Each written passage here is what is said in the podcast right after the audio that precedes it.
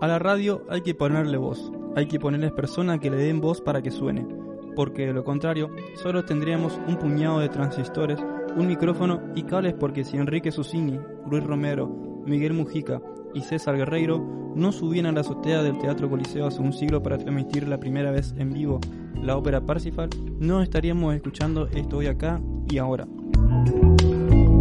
Poco a poco fue mutando y eso, que era un instrumento de comunicación un tanto complicado de entender, se convirtió en un gran medio de comunicación democratizante.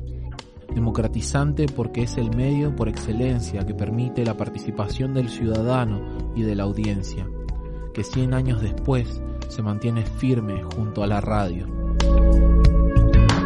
En la radio, el ciudadano puede ejercer su derecho a la libertad de expresión a través de una simple llamada telefónica de una manera mucho más directa que en cualquier otro medio.